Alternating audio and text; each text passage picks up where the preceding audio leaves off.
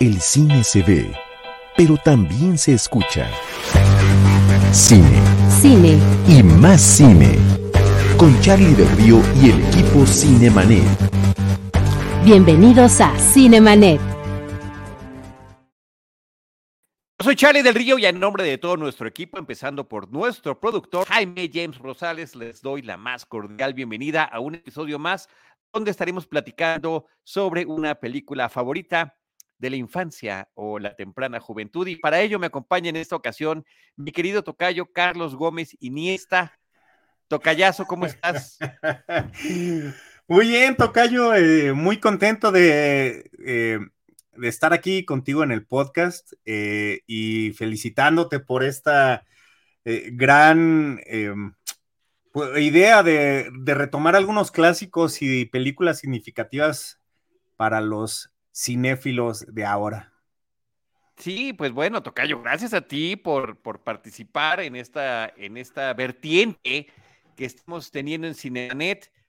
Tocayo, ya casi desde hace un año. Empezamos en febrero del 2022, estamos en febrero del 2023 y por alguna extraña razón que me elude, tú no habías venido a platicar de esto a Cinemanet.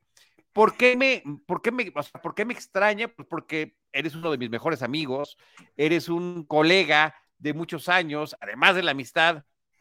Y, es curioso, de repente como que la gente más cercana, como que no es la primera que está participando en, estos programas especiales. Han, de verdad, yo estoy muy agradecido con muchos de nuestros colegas, amigas y amigos de, la cobertura fílmica que han venido a este espacio a comentar estas películas que los marcaron de alguna u otra manera. No preguntamos nunca la película favorita, no hablamos alguna película en particular que quieran comentar que haya sido importante en su infancia o juventud y que y que siga siendo relevante hoy en día. Tu camisa te delata, Tocayo. Tú elegiste el look de Freddy Krueger, elegiste Pesadilla en la calle del infierno de Wes Craven de 1984. Así que de esa vamos a hablar en unos minutos más.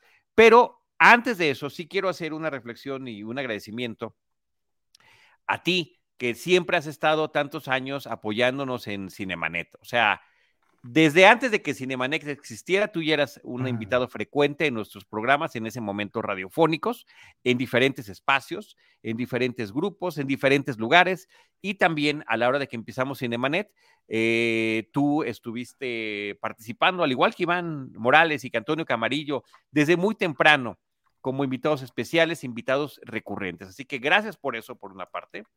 Y porque este, este, año, como decía Enrique Figueroa en nuestro próximo, en nuestro episodio pasado, en el que no pude estar un episodio de cartelera, decía que pues este año, este 2023, Cinemanet va a cumplir la mayoría de edad.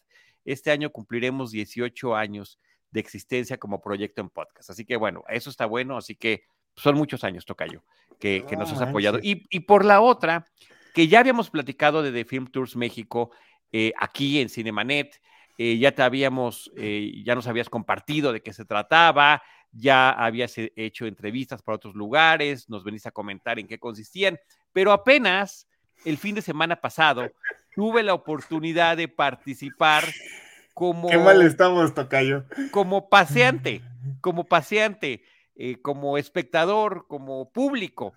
Y qué buena experiencia. O sea, tú nos habías dicho en qué consistía.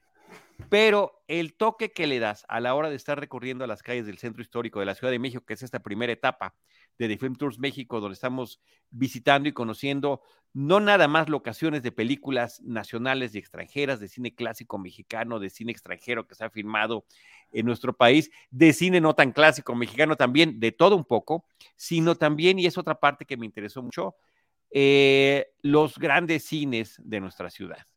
Eso estuvo muy bonito, pero eh, ya para darte la palabra, finalmente, el toque que le das, cómo vas construyendo el momento, ¿no? Nos ubicas a quienes eh, estuvimos contigo en algún punto, en alguna calle, en algún punto, y dicen, fíjense que pasó esto, ¿y qué creen? Volten. Ah, y entonces ya nos sorprendemos con lo, con lo que estamos presenciando, que pasamos y no lo vemos, o nos pones la escena de la película para que veamos exactamente cómo se vio en la pantalla. Eh, eh, originalmente. Entonces, bueno, felicidades por el proyecto y enhorabuena, Tocayo, que sigan muchos y muchos tours más, no solamente en la Ciudad de México, sino en muchos lugares de la República Mexicana. Eh, muchas cosas que decirte, Tocayo, y, agradecerte tu presencia. ahorita, ahorita que decías, o sea, también,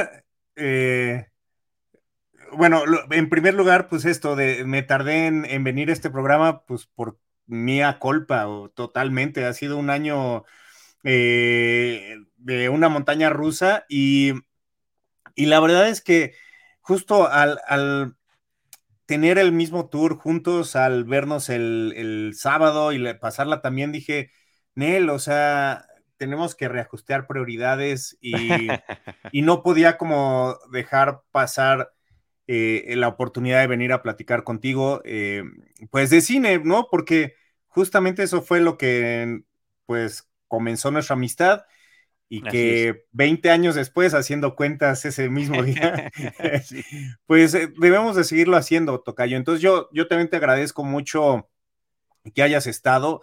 Eh, ahora que publiqué tu foto en las redes sociales de la Film Tours, este, ha sido todo un éxito. Entonces, este, pues, eh, mira, oye, la foto para la que, la foto para la que me hiciste posar. Para la que te hice posar. Y, y creo que, ¿sabes qué? Va a ser ya una tradición hacerlo con los buenos amigos. Em, ah, está muy padre. Qué chido. Sí, sí, sí, sí. Este, y, y, pues bueno, eso, Tocayazo, eh, eh, seguir con el cine, seguir eh, pues rescatando estas historias que han sido pues, muy importantes para nosotros. Y mira nada más. Mira. Pero a ver, necesito que describas la, foto. Yo nada más te. Eh, ¿por, qué, ¿Por qué elegiste ese lugar? ¿Por qué, ¿Qué es lo que tengo en las manos y demás? Nada más ubico a quienes nos están escuchando en podcast. Es una fotografía dentro del Palacio Postal en el Centro Histórico de la Ciudad de México. Exactamente, y eh, tenemos aquí el tocayo eh, posando en el mismo lugar en donde eh, se filmó la película Distinto Amanecer de Julio Bracho, una película de 1943, que trata justamente que tienen que ir a dejar un paquete al Palacio Postal. Entonces eh, están espiando a Octavio, que es Pedro Armendáriz, y justamente el lugar donde está este espía es donde está mi querido Tocayo, que es en estas hermosas escaleras que además son también locación de eh, también películas súper importantes y, significativas, ¿no? Entonces, eh, pues nada, de repente el, poner eh, alguien tan importante en donde estuvo, también alguien muy importante.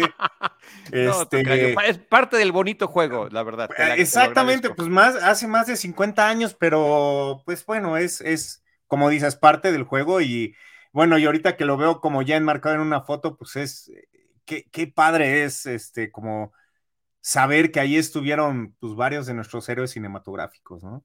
Sí, absolutamente. Incluyéndote, Tocayo. ya, ya, basta, basta. Sí, ya, ya nos van a correr, ¿no?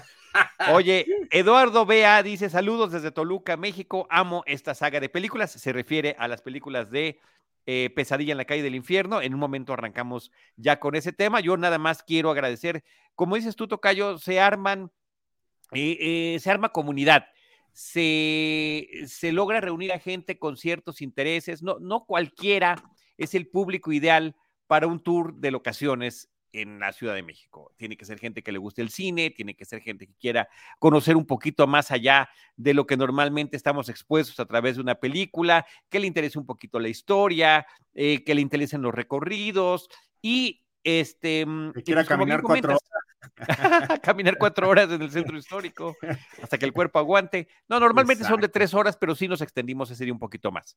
Creo que es una precisión que vale la pena hacer. Y, eh, y, como dices tú, se arman grupos padres a la hora de, la verdad, y, yo sí agradezco la convivencia con eh, quienes me tocó coincidir en esa ocasión. Eh, Magali, María José, Mariana, y Wendy, de verdad que muchas gracias por la compañía. Estuvo muy padre que, estuviéramos todos conviviendo y haciendo estos recorridos eh, a tu lado, Tocayo, con, con esta guía que nos regalaste. Mira, qué bonitas fotos. Sí, ya estamos Sí, la verdad fue un gran grupo. En, el, en el barrio chino de la Ciudad de México. En el barrio chino, no, hombre. No, qué chido, qué chido, qué chido el barrio chino. Muy bien, Tocayo. Pues felicidades con eso. Este, menciona las redes antes de que empecemos el programa. Sí, están todos invitados. Este sábado y domingo, y en esta ocasión vamos a abrir el lunes también, porque es ah, qué chido. feriado. Entonces, también, este, si viene familia a visitarlos, eh, pues creo que es un buen plan.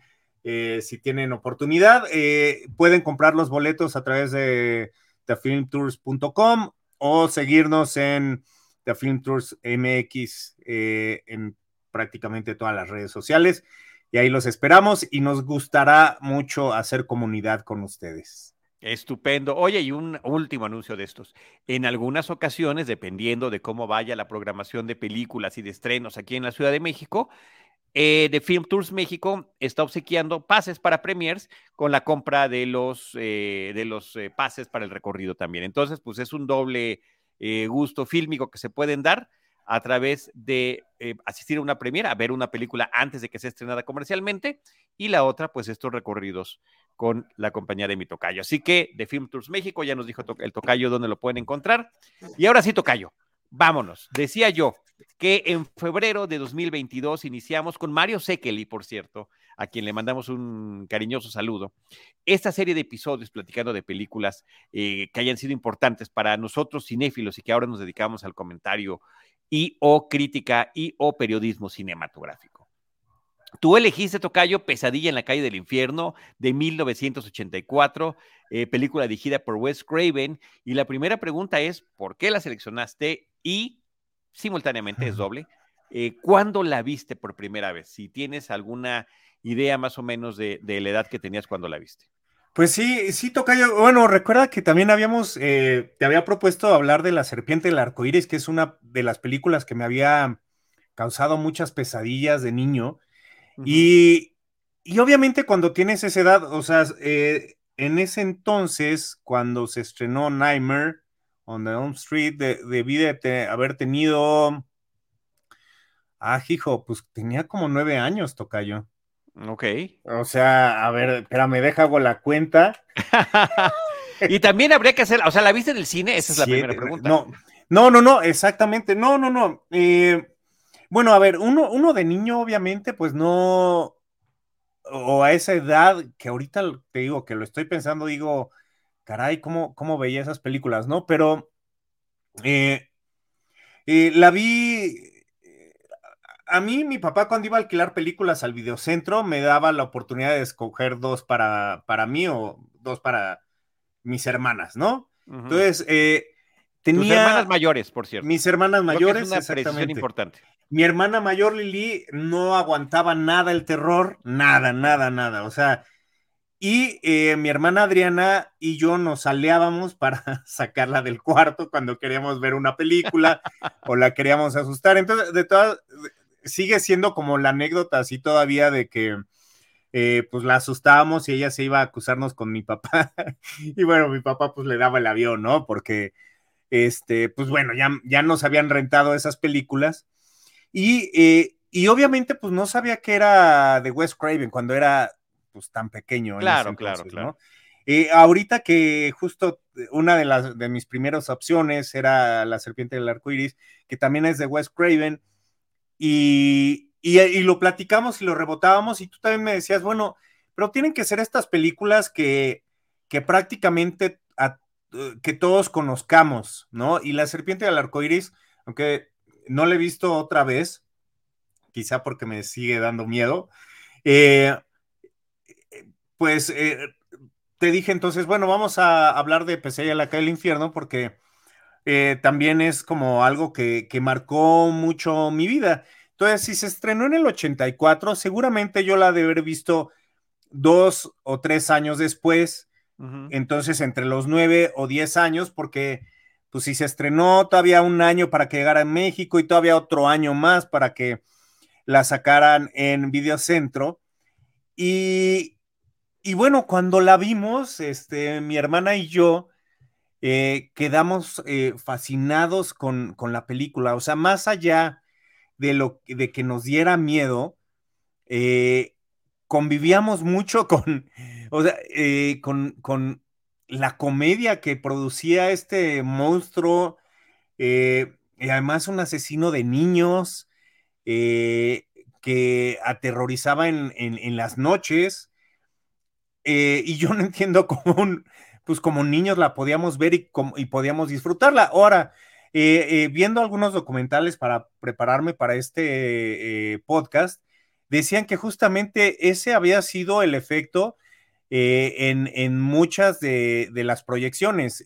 parte del éxito de a Nightmare on, Elm Street o Pesadilla en la calle del infierno, como le pusieron aquí en México, era que eh, la, gente se, o los, los, niños se identificaban y aplaudían cuando salían y celebraban, eh, pues, híjole, sus, sus, fechorías, ¿no? Que incluían, pues, asesinatos eh, y, unos bastante creativos, ¿no? entonces, lo que provocó en nosotros fue que obviamente nos echamos toda la saga, aunque fallaran eh, eh, más adelante con, pues ya, ya no están, pierden, pierden su impacto, ¿no? Eh, la serie de televisión, y me acuerdo incluso que este, yo le pedí a mi mamá que me regalara un Freddy Krueger de, de peluche, bueno, no, no era de peluche, pero era de los que les jalabas atrás y tenía frases, ¿no? Este, les jalabas un. Pues, Oye, qué tierno, ¿no? y, justo, y justo mi mamá como que sí se sacó de onda, porque aparte era como de, de Navidad y, era también una especie de, eh, estaba de moda, me acuerdo, Chucky, y, y, como que le dio cosa comprármelo porque lo encontramos en un mercado, en un, eh, en, un mercado de la, del industrial, que Además traía como juguetes que en ese tiempo pues eran Fayuca, ¿no? Entonces, de repente ver un Freddy muy bien hecho, eh, que además hablara, eh, pues eh, fue como, yo creo que raro para mi mamá, pero para mí fue un, un juguete que mantuve mucho tiempo y que según yo todavía lo tenía en una de mis maletas donde he dejado varios de mis, de mis juguetes coleccionables, pero pues yo creo que me lo volaron de repente por ahí. Eh, me acuerdo, eh, tenía un perro que se llamaba Jackie que, que le mordió las garras, entonces ya también le habían limado las uñas hace mucho tiempo a mi, a mi querido Freddy, pero seguía hablando, ¿no? Y, tenía, este... ¿Y cuáles pues eran las frases, Tocayo? Eh, y es que recuerdas alguna. Me acuerdo que decía Freddy's back, entonces, supongo que entonces era de otra, pues ya de alguna de las secuelas. Eh, había una que nada más se reía. Y, seguramente me acordaré de otra más adelante, Tocayazo. Este, ah, a ver, creo que es ese, justamente es ese. Justamente es. Lo encontró Jaime Rosales. Estás muy cañón, Jaime, estás muy cañón. Mira, era Matchbox, era de la marca Matchbox, de los que hacen los coches, hacían los cochecitos. Mira, y es H8 and up, entonces ya podía usarlo.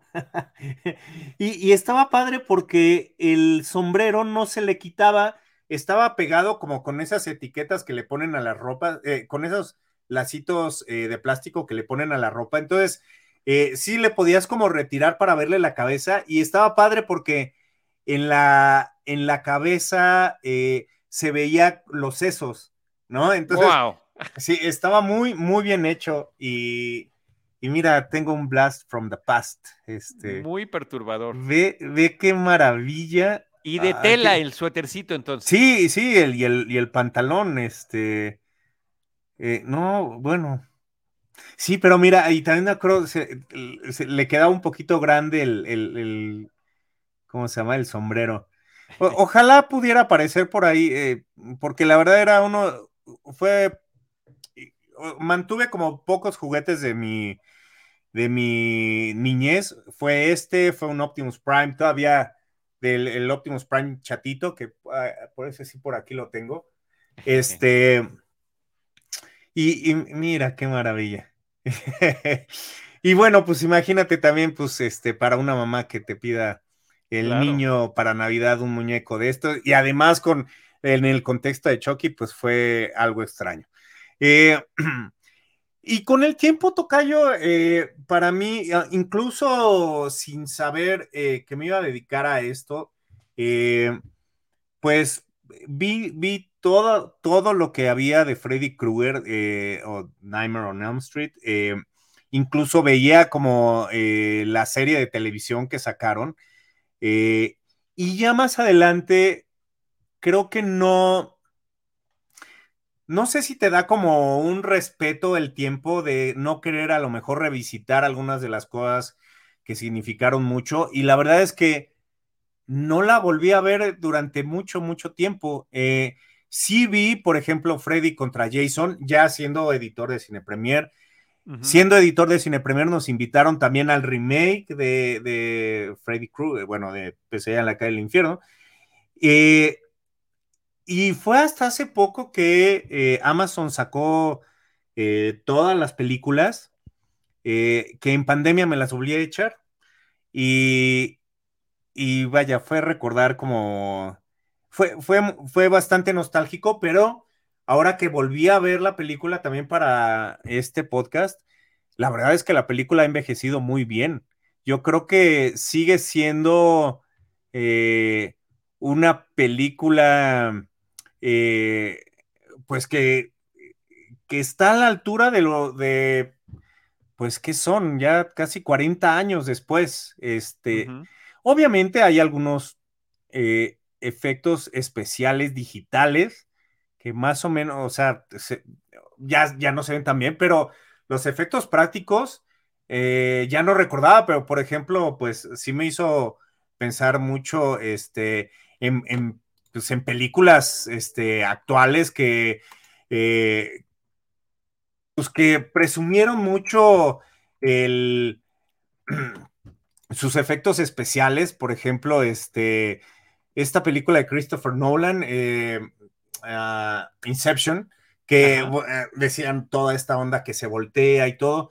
Y aquí está, hay una escena eh, también donde justamente la primer muerta, que es Tina, pues también se hizo en una recámara que se volteaba, pero esta película no costó más de millón y medio de dólares, la de Christopher Nolan seguramente superó los 100 millones, ¿no? sí, claro.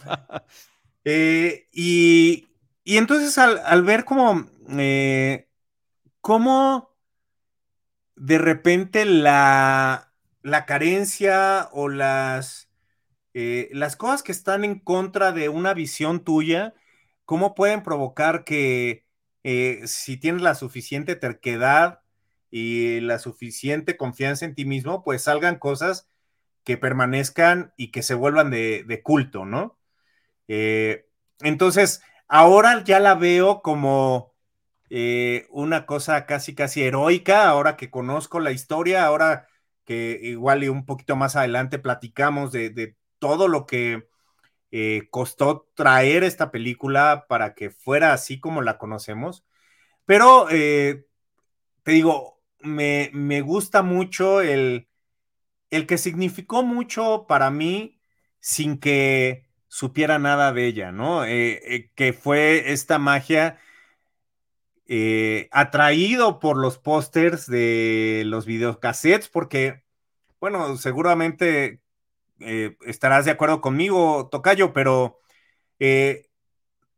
bueno, no sabíamos nada de las películas, pero mucho era el póster que veíamos, o, bueno, el póster en la, envoltura del VHS y la sinopsis, ¿no? Lo que te podía dar y las dos o tres imágenes que habían ahí.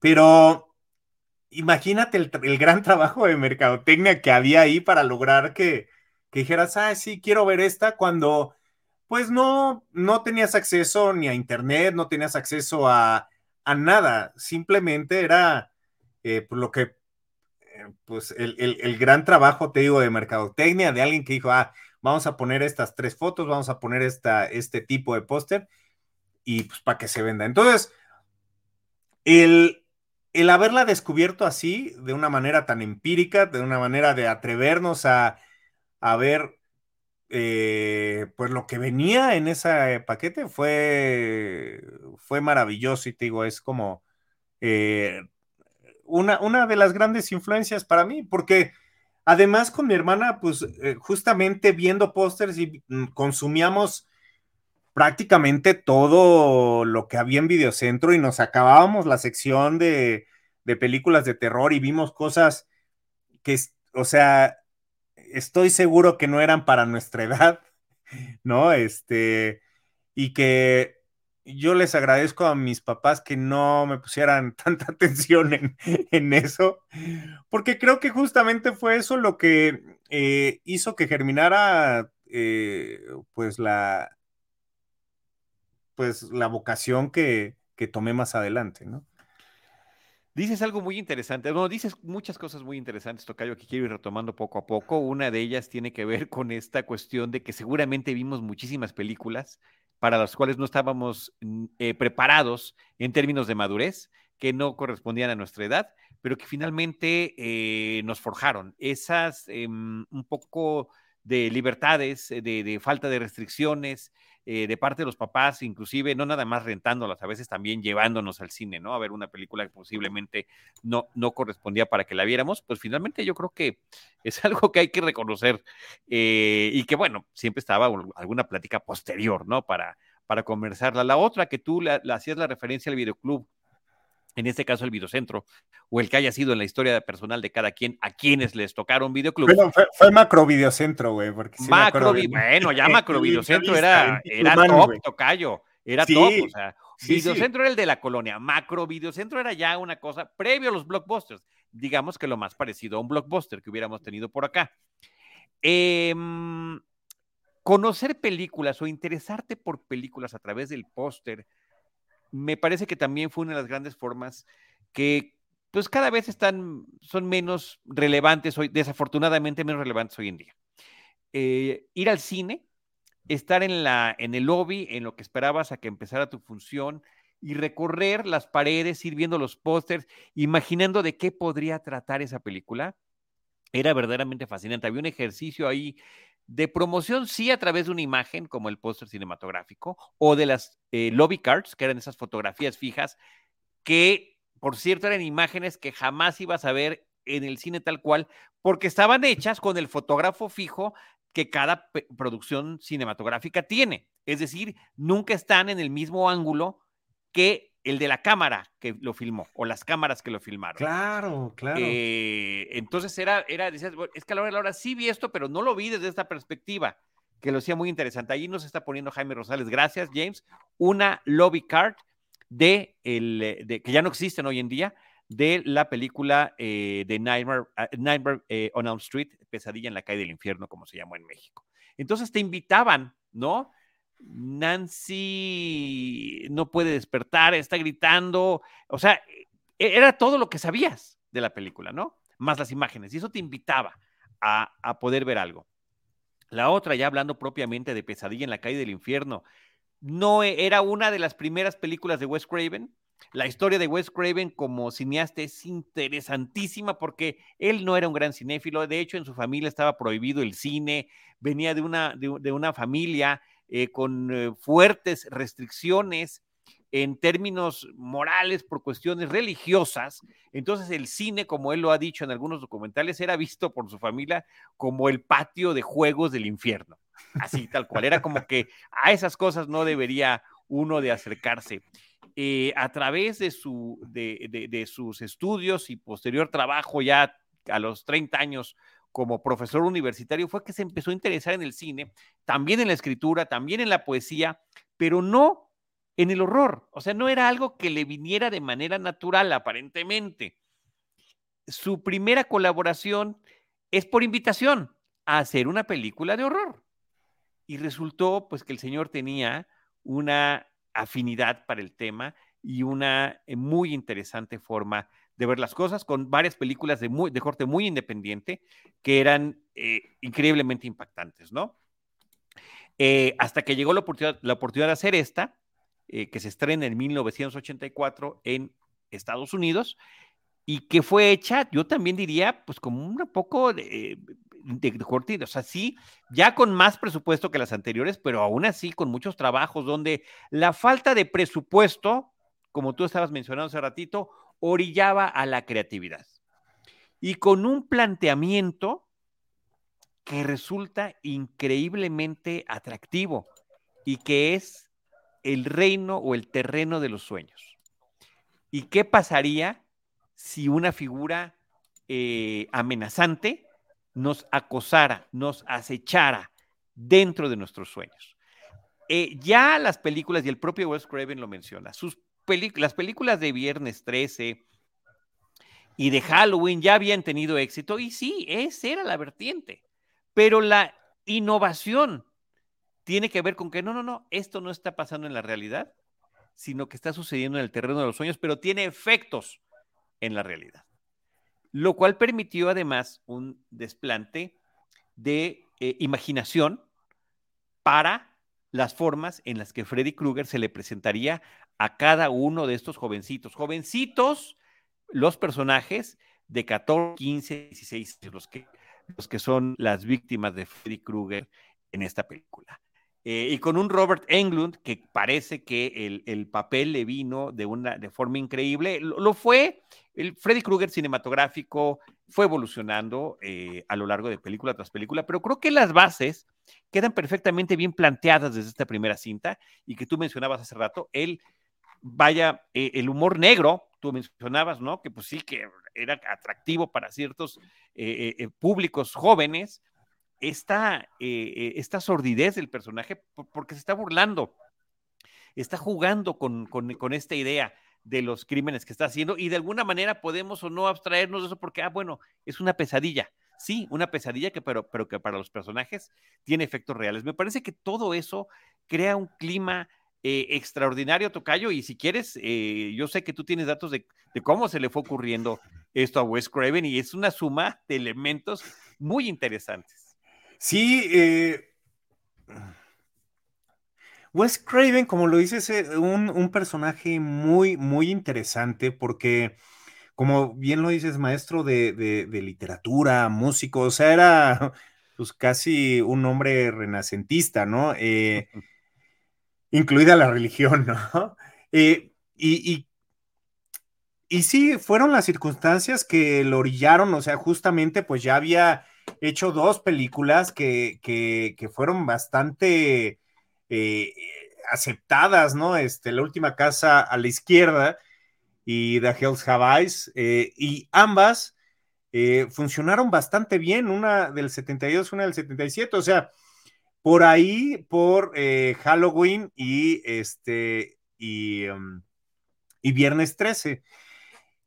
una vez que, yo creo que agarró la confianza de, querer hacer una película eh, más en forma y que no fuera tanto como una oportunidad, sino eh, realmente hacer, plasmar su, su, visión, pues se le ocurre escribir este, eh, bueno, incluso dice, ¿no? Que con, con estas películas le dio tiempo para no trabajar en otra cosa más que en el guion de eh, Pesadilla en la calle del infierno, y una vez que estuvo listo, nadie se lo quiso producir, o sea, fue a Paramount, y justamente lo que, lo que dice esto, Cayo, este, es bien interesante. Paramount, por ejemplo, le dijo que eh, no, esta onda de eh, pasar a los sueños no les había funcionado en otras películas y eh, entonces que pasaban, ¿no? El único que confió en su visión es el productor de, y, que después fuera, bueno, tenés una historia muy bonita, pero de un estudio que se llama New Line, que, este, que prácticamente se ha dedicado a un circuito súper pequeño en el que dicen que pues, distribuían películas a universidades, y esta sería como su primera película, como realmente eh, que querían lanzar de manera eh, pues, nacional pero justamente pues les costó muchísimo, muchísimo levantarla, ¿no? Hay muchas anécdotas en las que les prestaban dinero y luego se los quitaban, en las que tenían que, este, que pues negociar de diferentes formas el, pago como un revelado, por ejemplo, eh, o los mismos, el mismo crew que trabajó en la película, ¿no? Que les tuvieron que decir que, este, pues que aguantaran el, eh, que iba a llegar su cheque en algún momento eh, y pues muchos de ellos aguantaron y, lo lograron confiando en la visión de, de, Craven de lo que traía. Eh, ahorita que dices justamente de dónde se le ocurrió, pues eh, hay varias cosas. La primera cuenta que se le ocurrió ponerle Freddy Krueger porque Freddy era un niño que lo buleaba mucho en la, en la escuela, entonces... Pues que lo golpeaba, que literalmente lo golpeaba, está exorcizando un poco sus dedos a través de este personaje. E, está muy cañón, sí, y bueno, un poquito también este, en honor a, Fred de, de The Hills Have Eyes, ¿no? Que era el enemigo, ¿no? Y, y, que, bueno, quería como seguir como haciéndole tributo a esta película que le había dado muchas cosas. Este, y luego eh, eh, su, su, sombrero y su, eh, su semblante viene de pues cuenta que él estaba eh, asomándose desde la ventana desde su, de, su casa y vio pues, lo que él cree o que seguramente era un, un vagabundo o borracho, que lo miró fijamente a los ojos y que no le quitó la vista y que esa mirada penetrante se quedó con él pues toda la vida, eh, incluso cuando se iba, seguía viéndolo, ¿no? Entonces, eso. Y que eh, traía ese sombrero, que traía el sombrero, por cierto. Traía un sombrero, sí, claro, claro, traía un sombrero. Eh, igual, entonces, eh, estamos viendo cómo de diferentes partes, como tú dices, exorcizando sus miedos. Y, bueno, por otro lado, pues el, el guante quería también regresar a algo muy primitivo, un arma muy primitiva eh, en la que cualquier humano eh, de cualquier época se pudiera como identificar y, justo él decía también que eh, las garras de los animales, los colmillos, pues cualquiera se podría referir a eso y pues estando de repente en casa y también estando ahí con su gato, su gato de repente sacó las garras y fue de ahí donde se le ocurrió que el arma de Freddy Krueger iba a ser eh, pues esta, estas cuchillas eh, pues sumamente filosas y que rechinan por todas partes. No, eh, pero increíble, ¿no? Porque él cuando lo cuenta en los documentales, hasta hace la forma de la garrita, ¿no? De cómo vio al, gatito levantar la garra, dijo, ahí está, ¿no? Y tratando de imaginar cuál va a ser el arma de nuestro personaje, cómo va a ser la otra que me parece que es muy interesante, tanto en Halloween como en Viernes 13, en Viernes 13 a partir de la tercera película, por cierto, es que estos eh, personajes tienen máscaras. Dicen, ¿qué le podemos poner en el rostro que sea suficientemente reconocible, pero que no necesariamente sea una máscara? Y de ahí surge la idea pues de que estuviera eh, eh, transfigurado por, por, por, quemaduras, ¿no? Que fuera un, individuo completamente quemado. Y después inventar este pasado del personaje que es espantoso, ¿no? Es un asesino de niños eh, y que fue víctima de, de, un grupo de padres que al verse liberado por un tecnicismo en un juicio, deciden lincharlo y deciden lincharlo echándole fuego. y él termina regresando del más allá a través de los sueños para acosar a sus hijos. Y otro elemento, ya el último que tengo yo, no sé si tengas algún otro tocayo. Venga. El, papá de Wes Craven falleció a los, cuando él tenía seis años de edad, pero lo que recuerda de su papá es el terror que le tenía, que era un hombre ridículamente estricto, eh, que de verdad eh, sus regaños y la forma de, de someter era, era verdaderamente atemorizante y pues de alguna forma lo termina también proyectando a través de este personaje de Freddy Krueger en la, película, que después se convertiría en franquicia dado su éxito, franquicia cinematográfica, eh, crossovers, remakes, como bien mencionabas, la serie televisiva, etcétera, etcétera, etcétera. Una figura icónica eh, del cine global y que sí está al tú por tú con esas grandes figuras del cine del horror. Oye, nos faltó un elemento muy importante, Tocayazo, que es este el suéter, ¿no? Este, este suéter rayado, que originalmente iba a ser amarillo, pero que al estar. Eh, creo, creo que eso es lo importante de Wes Craven, era. bueno, no me va a clavar, a ver. Entonces iba a ser un, este, un suéter amarillo y al ver en un, en un libro, eh, al encontrar que la combinación del verde con el negro, eh, eh, perdón, el verde con el rojo es, es una de las, este, de las combinaciones más difíciles de asimilar del ojo humano. Entonces dijo, no, pues de ahí quiero también que sea como hasta difícil, o sea, eh, te, topes con, un rechazo a la hora de, verlo, y por eso decidió cambiarle este, este suéter a rayas, que bueno, no es el mío, porque el mío es negro. No, Ajá. no pero pues sí, eh, entonces sí, o sea, si, si, si ustedes ven Freddy Krueger negro con rojo, es, está mal, debe ser verde oscuro y este con, con rojo, ¿no? Que ahorita que, me acuerdo, Tocayo, este, eh, me gustaba tanto Freddy Krueger que eh, en mi eh, adolescencia me vestí de Freddy Krueger para un, Halloween en el que pues íbamos todos los cuates y este, y me acuerdo que llegamos a la fiesta y prácticamente fue, a ver, todos los que están disfrazados de Freddy Krueger van de este lado y todos los demás van acá. o sea, habíamos Freddy Krueger gordos, flacos, chaparros, o sea.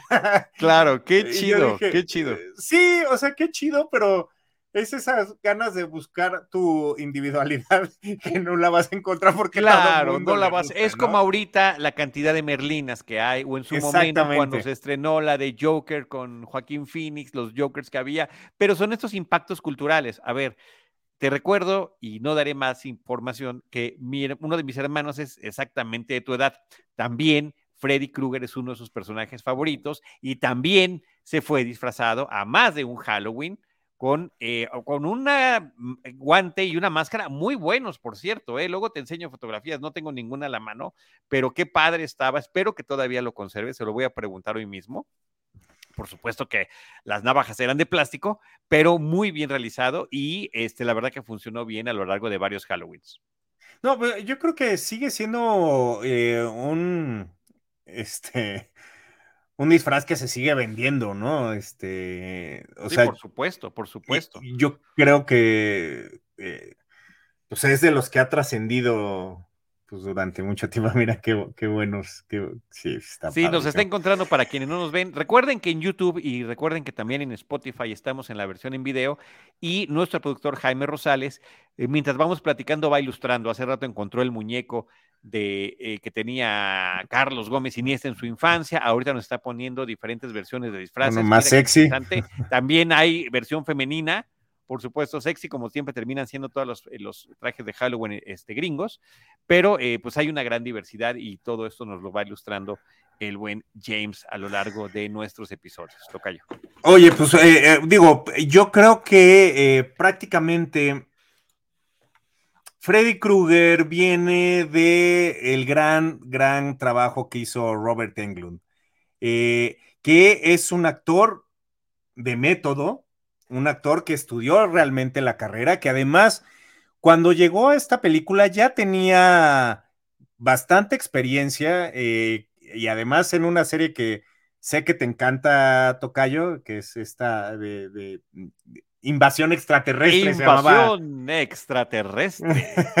que en inglés únicamente era la letra B. La B, sí, exacto. De Victoria. Este, Miniserie, por cierto, haciendo la aclaración. Después fue tal su éxito que terminó convirtiéndose en serie, pero la parte que tiene eh, la mayor carnita es la original, que es la miniserie.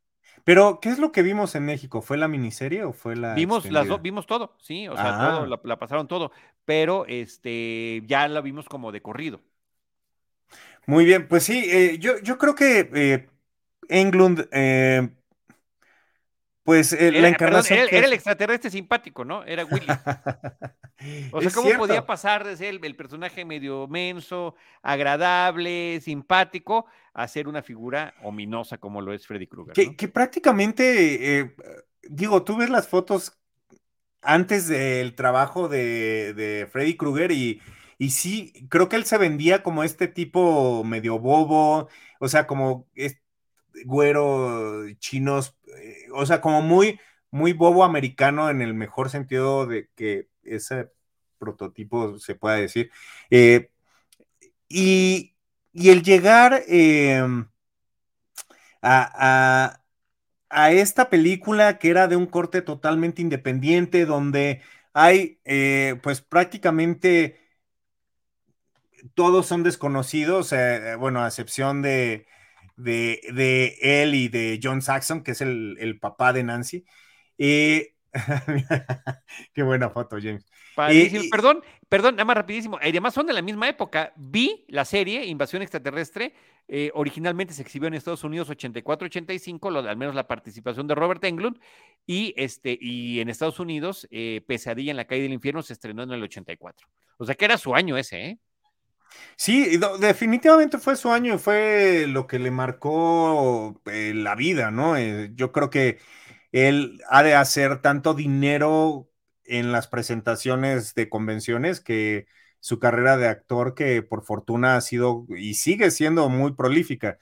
Eh, pero lo, interesante es que él originalmente iba a ser un stuntman, un, doble de acción, el que iba a interpretar a Freddy Krueger, pero justamente Wes Craven, eh, tan inteligente como era este señor, se dio cuenta que si quería llegar a crear un personaje como el que se creó, con todas estas referencias, con este sarcasmo, eh, con este tono de asustar, pero también de hacer reír, eh, pues necesitaba un actor. y además necesitaba eh, en un principio también estaban buscando a alguien más viejo, como el viejo que, lo vio directamente a los ojos, pero eh, temía que no fuera a dar el ancho en el sentido de, ustedes pueden ver también, pues Freddy Krueger eh, tiene muchas escenas de dinámicas de acción, ¿no? Entonces, bueno, finalmente hicieron un casting y se quedó él. Y la verdad es que creo que él, entendió perfectamente lo que querían, ¿no?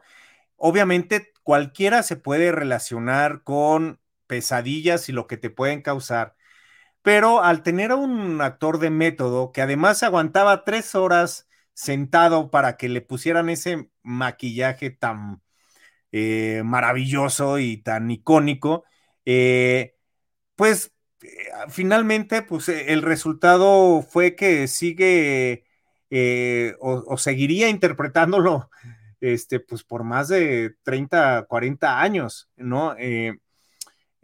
yo creo que, y ahí fue cuando fue el error del remake de hacer esta película, que cuando vimos a Freddy Krueger, este,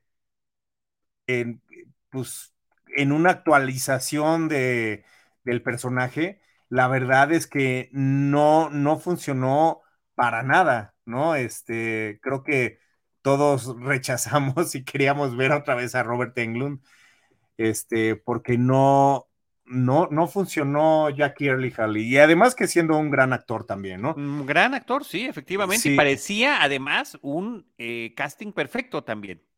Pero pues terminó eh, el, tono. El tono termina, termina siendo algo distinto. sí. Eh, ya, sabemos que hay muchos eh, relanzamientos que no terminan funcionando a pesar de que tengamos muchos elementos que podrían ser favorables, ¿no? Lo mismo pasó con Hellboy, por ejemplo, eh, que termina siendo totalmente opacada tanto por las películas de Del Toro como por la actuación de, su personaje protagónico en esa cinta. Sí, y, y bueno, y además, bueno, hablemos también de que le dieron un, justamente el tono fue más fuerte. Aquí realmente sí era un molester, como dicen en Estados Unidos, ¿no? Este, sí, un pedófilo. Un pedófilo, y que además ya había interpretado algunos personajes así, este, este, este Jack Early, y, y, la verdad es que no, no estoy, yo siento que a partir de esa interpretación, su carrera vino en picada porque la verdad iba muy bien, iba para arriba, ¿no? Eh, pero bueno, regresemos a la, versión de 1984, que además recordemos que en ese año fueron las Olimpiadas, entonces eh, por un lado teníamos como esta alegría, pero por otro lado, y justamente lo que decían en el contexto de la película y que está en el guion es este temor de la decadencia, de, de, eh, la economía que iba en picada, eh, eran los años de Reagan, este, todo este temor de la guerra de las galaxias también, ¿no? Este, que podía eh, suceder en algún momento. Entonces, de alguna manera, la ansiedad juvenil la podemos ver ahí y de alguna manera, pues, se está, se cumple ¿no? Ahora, eh, hablemos también de este de Nancy, Nancy Thompson, Thompson, que es una gran heroína que también eh, está buscando, eh, pues, en, algún momento alguien describía como Nightmare on Elm Street, que es una película de miedo, pero también es una date movie, una, una película donde quieren encontrarse parejas juveniles, ¿no? Entonces, eh, ella de alguna manera está buscando su lugar en el mundo y se convierte en una heroína que además no necesita de nadie más para poder ganarle al malo, ¿no? Entonces creo que ya veníamos de varias heroínas de ese tipo y Nancy entra por la puerta grande eh, como una de las heroínas de, eh, de, pues de, este género es, bien interesante también, pues obviamente, la participación de Johnny Depp, que es la primer película que hace Johnny Depp, ¿no? Eh, mira, nos esperamos casi una hora para dar ese dato que me parece que es muy interesante. Eh, sí, la presentación cinematográfica de Johnny Depp en la pantalla grande está en Pesadilla en la calle del infierno.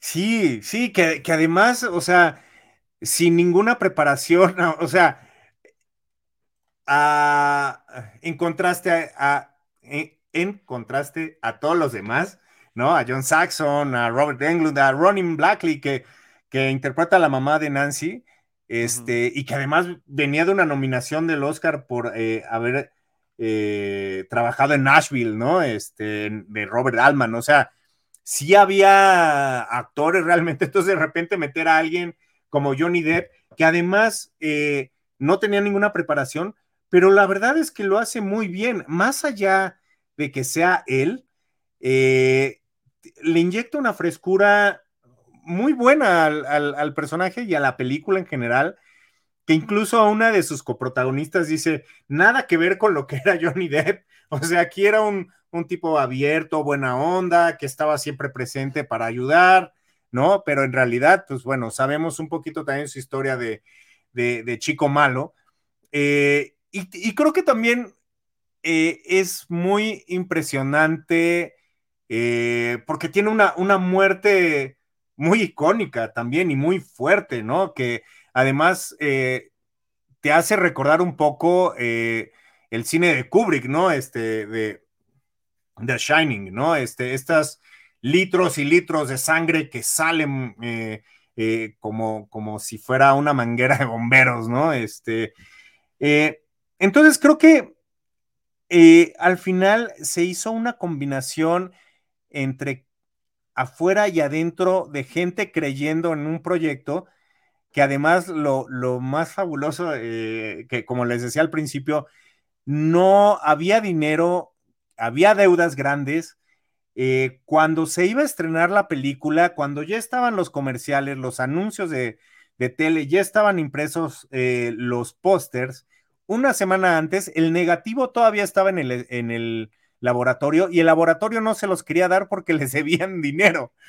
Tuvo que haber una negociación de ahí del productor para que les dieran el, negativo ya final para poder hacer las copias.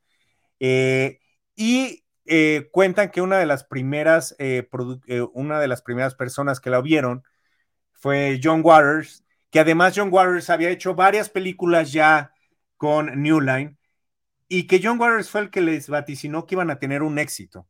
Eh, y a partir de ahí, eh, pues eh, tenía razón, la mostraron en Nueva York y se corrió la voz y prácticamente esta película salvó de la bancarrota a New Line y ahorita pues se convirtió en uno de los estudios más importantes, ¿no? O sea, Boogie Nights, Seven, todas esas películas las produjo New Line, pero tomen en cuenta que pudo, esta película pudo haber hecho que ese estudio y ese equipo creativo dejara de existir, ¿no? Por fortuna, eh, pues fueron para adelante y todas las películas fueron aumentando de presupuesto en, en cuanto se fueron convirtiendo, eh, en cuanto fueron presentándolas y todas, aunque algunas malas, eh, hicieron algunas casi seis o siete veces más de lo que costó, ¿no? Entonces, eh, pues mira, a mí creo que el haber visto esta película y analizarla desde el lado de industria tocayo, más allá desde lo que representó en mi niñez, sino desde el lado de industria me cayó muy bien, ¿no? Es este mensaje de creer en los proyectos, eh, y, tienes que ser terco, güey, si de alguna manera quieres hacer otra cosa que no sea como seguir el caminito que todos están marcando, ¿no? Absolutamente. No solamente salvó a New Line Cinema, como estabas comentando, no, la, la revitalizó y logró que se convirtiera en lo que sigue siendo hoy en día en términos de producción y distribución de películas, lo cual me parece interesantísimo. Y, tú decías hace rato, lo bien que ha envejecido la película, sí, yo creo que sí, sí se le notan esos casi 40 años de edad que tiene, sí se le nota este eh, coqueteo de, de, falta de presupuesto con cine independiente, que propiamente no lo es, pero tiene ese look pero se nota también la creatividad y se nota también el entusiasmo. Y, algo que está padrísimo de la película, que es lo que plantea y es de los, de los aspectos pues, más atractivos, es esta eh, línea eh, difícil de, encontrar y de, de identificar entre la realidad y el sueño, entre la realidad y eh, la fantasía, entre la pesadilla y el sueño lúcido. Eh, que nosotros lo vamos viviendo como espectador. A ver, esto pasó, sí está pasando, sigue dentro del sueño, ya no está dentro del sueño. Eh, tu cama se puede volver un, agujero que te trague y te expulse. De la bañera pueden surgir las garras, vuelven otra vez todos esos elementos propios de ese cine slasher que tenía que ver con la sexualidad de los jóvenes, eh, ¿no? Los primeros que tienen relaciones, pues serán, por supuesto, las primeras víctimas. Esta escena que también es, pues, gráficamente muy, muy, muy, muy representativa, ¿no? Eh, Nancy bañera, nada se ven sus rodillas saliendo del agua y de repente surge entre sus piernas estas navajas, estas garras del propio Freddy Krueger, las paredes que se vuelcan sobre ti, los sótanos interminables, en fin, em, creo que esos, esos, los brazos de, Freddy que se estiran. Los brazos, tocayo. Y no, nos faltó el teléfono. También el teléfono es un. Creo que es uno de los props más padres del cine de terror, ¿no? Este... Sí, sí, sí, sí. Lo mismo un teléfono que suena aunque no esté conectado o que eh, parte del, cuerpo de la persona que te habla salga por allí, por la, por la bocina, que, que es estremecedor. Entonces, son, son muchos atributos que tiene la película que hicieron que se convirtiera en ese éxito comercial que lo fue, que para bien o para mal se termina convirtiendo en franquicia fílmica. Ahí está. No, bueno. Y este, y, y todo, todo gracias a esta suma de creatividades todos estos recortes periodísticos que había leído eh, eh, Wes Craven sobre este, este, grupo de personas desplazados de China que tenían siguiendo, seguían teniendo pesadillas de los campos en los que estuvieron viviendo, donde fueron muy maltratados y que aparentemente, de acuerdo a algunos artículos del LA Times que leyó Wes Craven, habían llegado hasta fallecer en sus sueños. Y dijo, esta, esta es esta es la premisa de la película, ¿no? Debo decir nada más como dato curioso, mira nada más que, que, es, espanto de escena. ¿Por qué no hay celulares así, güey? El teléfono y la lengua. E, en ese mismo año, Tocayo, en 1984, se estrenó una película que se llama Dreamscape de Joseph Ruben, eh, protagonizada por Dennis Quaid, por Kate Capshaw, por Max von Sydow, por Christopher Plummer, o sea, un súper reparto. Y el villano de la película es el que era el villano de los guerreros. El que decía, Warriors, come to play. Eh". Eran dos jóvenes psíquicos que habían eh, entrado a unos procesos de experimentación sobre sus habilidades y una de ellas era ingresar a los sueños de otras personas. Pero al malo lo utilizaban como arma homicida, era el arma perfecta. Tenía que estar durmiendo cerca, lo más cerca posible de su víctima, ingresar a su sueño, matarla en el sueño y si lo mataba en el sueño moría en la realidad de un paro cardíaco, ¿no? Eh, sí estaban como muy conectadas las historias. A mí es una película que me impactó. No la he visto desde que la vi originalmente hace muchísimos años. Eh, la, premisa me suena lo suficientemente interesante como para que hubiera resonado más, pero no, termina siendo eh, eh, la de Freddy Krueger la que termina ganando esta batalla de los sueños y de las pesadillas. Que, justamente es, es, esa película la que hizo que los estudios no aceptaran. Mira qué bien, Mira, no quiero verla. Dreamscape. Escape eh, de los sueños se llamó en México. Que justamente, pues, eh, fue esa película que, pues, que hicieron que, los estudios dijeron, no, pues no, no, no nos interesa esto de andar entre sueños, ¿no? Y que de nuevo, Tocayo, eh, hay, entonces ya hay otra referencia a Inception, ¿no? Este, que yo, yo no sé, yo no sé si conscientemente hubo algo, ¿no? Pero bueno, está esta parte del estudio, está obviamente la entrada a los sueños eh, de las personas y que mueren si se mueren ahí, ¿no? Sí, eh, son, son, ahí están esos elementos. Seguramente debe de haber algún tipo de conexión. Y Kate Capshaw, pues que se convirtió después en la esposa de Steven Spielberg. Eh, nada más como, como el dato curioso, ¿no? Y, y, Dennis Quaid, que era pues pareja de Meg Ryan, después esposo que, fue eh, una de mis actrices favoritas de muchos años, principalmente por la película de When Harry Met Sally. Pero bueno, con, su eh, ex esposo, Dennis Quaid, trabajaron en varios proyectos juntos. Muy, muy, muy interesante y me encanta encontrar esas conexiones. Seguramente esa película también estuvo en el videocentro, pero estaba en el área de ciencia ficción que no... que no era la que más frecuentabas. Exactamente, hasta que se agotaba la de terror íbamos a la de ciencia ficción, pero este... Pero creo que los 80 nos dieron grandes películas de ambos. Todo. ¿no? bueno, de todo, de, de, fantasía, de horror, de ciencia ficción. Fantástica. Toca, yo voy al dato obligado. En Por favor, la cartelera cinematográfica, Pesadilla en la calle del infierno, que es como se llamó en México, se estrenó el 17 de abril de 1986. 17 de abril de 1986. Estuvo cuatro semanas en cartelera. Me parece poco. Muy Realmente me parece poco. Yo creo que es una de estas películas que después terminó teniendo más resonancia en nuestro país a través de los reestrenos. Dos años después. en el caso de Dreamscape, se tardó todavía más en estrenarse aquí en México, hasta el 19 de mayo de 1988. Y aquí en la cartelera, el escape de los sueños le pusieron a Dreamscape ni siquiera tiene cuánto tiempo duró, o sea que, o faltó el dato, es una omisión de ahí, o fue muy poco el tiempo que estuvo en cartelera.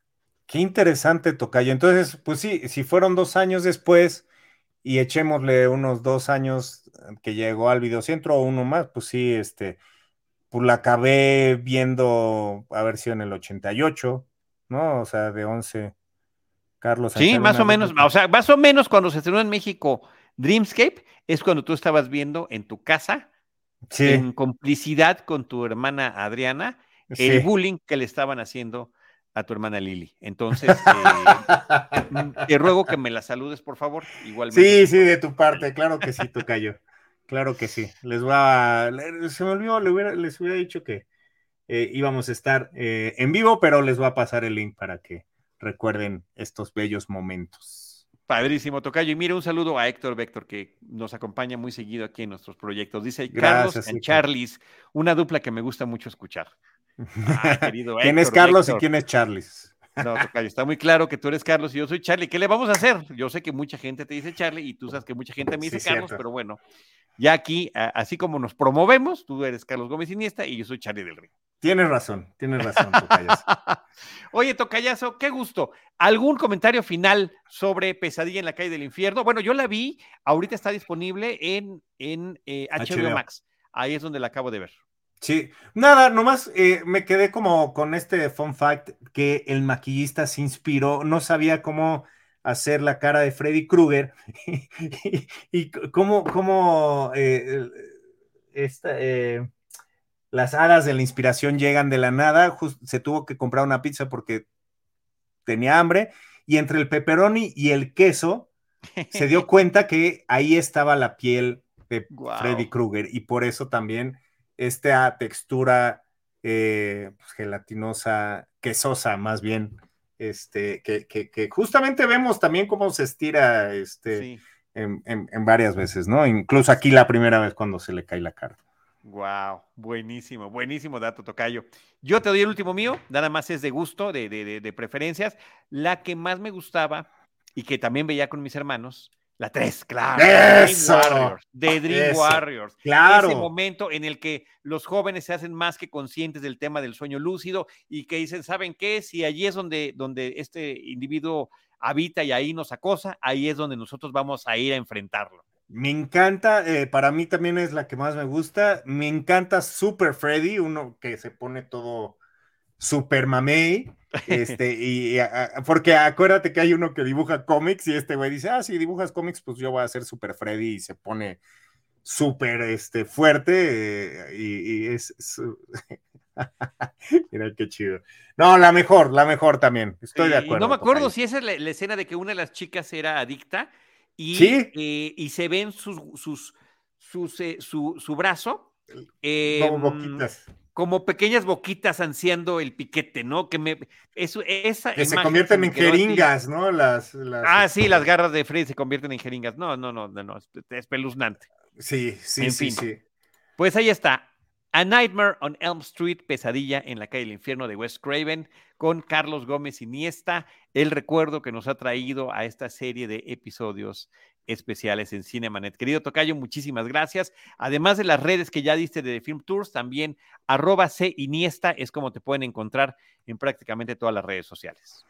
Sí, sí, Tocayazo. Oye, nomás, eh, rápido un dato, esa, eh, la, la 3 la dirigió Chuck Russell, que luego dirigiría La Máscara y The Scorpion King. Wow, padrísimo. Eduardo Bea dice que felicidades, es un gran programa, muchas gracias. Yo me despido mostrando esta figura que tengo en mi colección, es parte de las eh, figuras de, eh, de, películas que tengo aquí atrás en mi, en mi Qué Maravilla. Este es de McFarlane Toys, de esta serie que se llama Movie Maniacs, y que además cada una de las figuras venía acompañada del el póster de la película insisto, y lo platicamos en este episodio, el tema de los pósters cinematográficos. que siento que es Brendan Fraser, es eh, la chava este, en el póster. sí, tiene, sí, sí. Nancy se ve como, no manches, nunca lo había visto. Ahora no voy a poder pensar en otra cosa. Ahora no va a poder dormir. gracias, Tocayo. Siempre un placer. Muchas gracias y gracias, James, eh, por, toda, por toda la producción. Magnífica. Así es, a nuestro productor Jaime Rosales, el querido James. Yo soy Charlie del Río. Les recuerdo, yo estoy como arroba Charlie del Río, Charlie del Río Cine y Series en Facebook, arroba Cinemanet o Cinemanet1 en redes sociales. Y también les recuerdo que nosotros, todo este equipo, les estaremos esperando en nuestro próximo episodio con Cine, Cine y más Cine. Esto fue Cinemanet. El cine se ve, pero también se escucha. Les esperamos en nuestro próximo episodio. Cine. Cine. Y más cine.